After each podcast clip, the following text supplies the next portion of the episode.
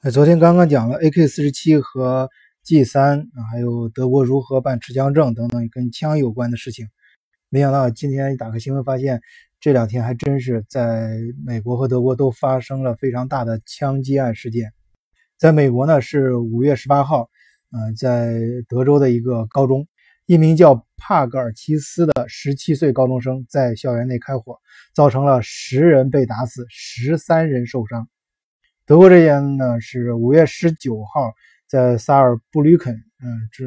附近发生的枪击案，据据说是家庭纠纷造成的，啊，有两个人被打死，然后多人受伤。其实啊，这个枪击案我本人呢也在德国经历过，啊，那次确实是有惊无险。其实就是在上个月的时候，离这儿还呃时间过去并不长，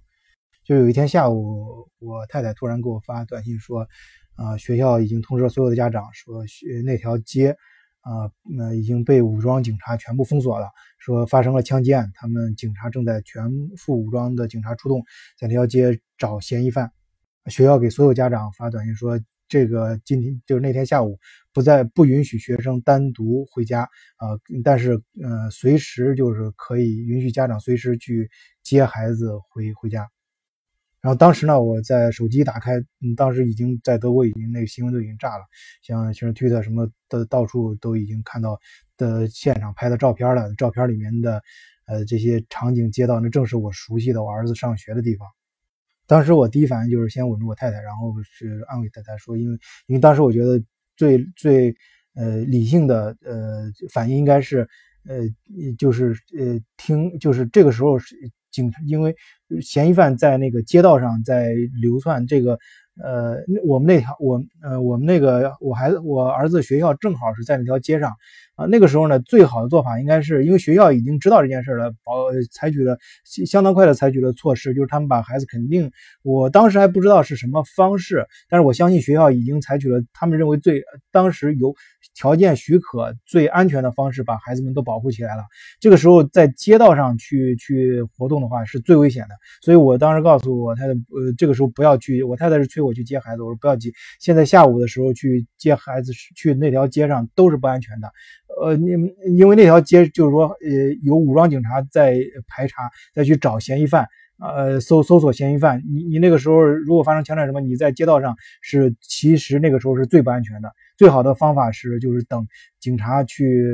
去控制那个局势，然后呃到下午的时候，我们那个呃就是那件事当当时就处理到一定程度的时候，我们再去接孩子，应该是就或者那条街相对安全的时候再接孩子会合理一些。啊，当然，我并不是说害怕什么，我嗯，当当时也收给公司里人说了一下，我赶快收拾东西，然后去开车到那个附近去等着。一旦当时果然不出所料，然后是下午很快就是嗯，那个他们找到了嫌疑，抓住了嫌疑犯，然后通知那条街就很安全了。然后我也们我们也是。按照那个就是等到正常的时间啊，就正常的放学时间去接孩子，然后去问了一下他们学校是怎么处理的啊，这个这个正好跟大家分享一下。呃，德国的那个学校得到这个警察通知之后，是直接让首先是全部停课，然后是让孩子本身呃德国小学呃一一点一般都上到一点就没有在一般情况啊都没有在就是那种文化课。啊，这一点之后就是就是那种其他的手工课呀，或者是一些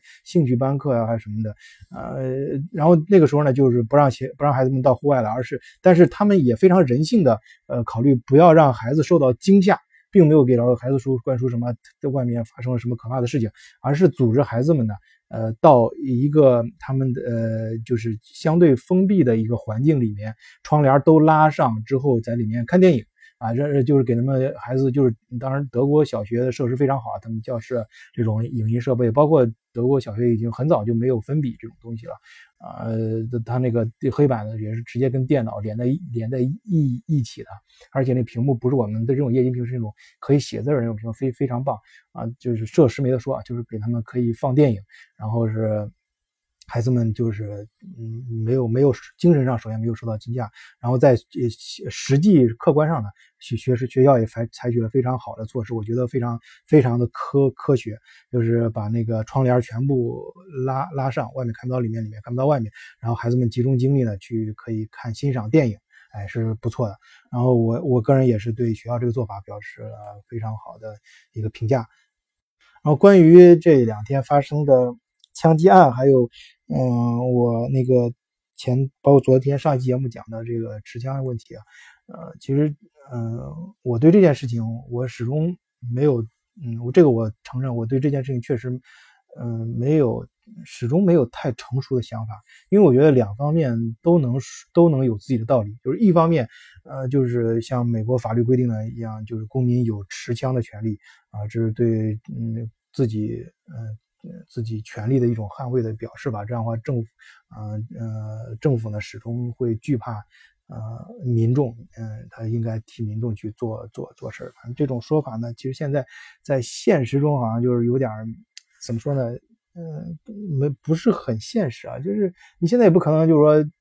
美国老百姓拿着枪就，当然你这个东西你很难较真啊，你有的那理论上较真的话，那就是那恰恰是因为他有枪，所以说政府才不敢去肆意的欺压百姓什么这种民主啊等等，这个这个我觉得就是站在这个角度，他也能我觉得是是有一定道理的啊。然后那另外一方面呢，呃。德国这边就像我昨天说的，有个警察也就特别警察打交道，警察就是是另外一种团呃观点，反而更多一些。就是有枪了之后，真的这个枪支需要严格控制和管制。嗯，有枪之后反而会，首先是这种大家可以观察到的这种枪击案，在呃德国可能枪管的比美国要严一些啊，但是德国也不断的发生枪击案，那美国就更多了。你像呃，我看那个新闻上讲，他到呃今年。呃，今年发生了，就是，就是造成，就是小的不都不算了，就是死，呃，死，呃，死伤四人以上的，就这种规模的，就已经一百多起了。二零一八年啊，这才过了，这这才到几月份？五月份，呃，你这个这个事实就已经摆在这儿了，这个真的是，呃，对公众的生活伤害太大了。呃，有有些警察就现实中就是觉得这这不行，这样。然后是像我昨天说，德国那警察就是他们提到一点，就是当你有枪的时候，首先是你可能给那些真正想干坏事的人反而提供了。当你就是说不是特别会用枪的话，老百姓的话，你只是有一个武器，表面上有一个武器的话，你反而给给那些犯罪分子提供了一个犯罪的工具。而且当大家有枪的时候呢，嗯，就会造成。呃，这个是呃，那个就是就是没必要动枪的时候，可能提前就把枪拔出来了，反而会事件会升级啊。这个呢，这关于这个观点呢，我也讲一下，就是接着刚才的事说，刚才那个还有放了个包袱，就是我们那个那孩子，呃，我儿子那个那个小学呢。他后来调查出来，当时的枪击案是一个什么原因啊？发生究竟怎么回事？就是当时其实就是邻居间吵架还是亲戚吵架？这个我我记不清了。反正就是双方呢，其中有一方就把这个气枪拎出来了啊，就恐吓对方。然后呢，他一恐吓不要紧，说那边就直接报警，报警。然后他一害怕警察，武装警察全副武装来，那边一听是因为警察里电话一听是枪击案，直接就是那种防暴队啊，全副武装的。还把整个街就封了，他一看傻了，然后赶快就躲，就是就赶快第一反应就是赶快躲，好像自己 自己是那种被那个什么一样，就就就就就是直接躲起来之后，那警察一看，哎，到现场又找不着人，那听说什么拿着什么枪躲起来了，就更恐，就警察这边就更紧张了，开始搜索，呃，封街，就是我刚才讲的那些事儿，然后就开始最后呢，就排查，终于把这人找出来了，其实呢就是。啊，最初只是威胁啊，并没有那并没有造成伤亡那一件事儿啊，但反正反正在嗯新闻上也能查到，那当当时确实是一个，也是一个枪击案的一个事件吧，所以说是有惊无险啊。好，今天跟大家就聊到这里，谢谢大家，再见。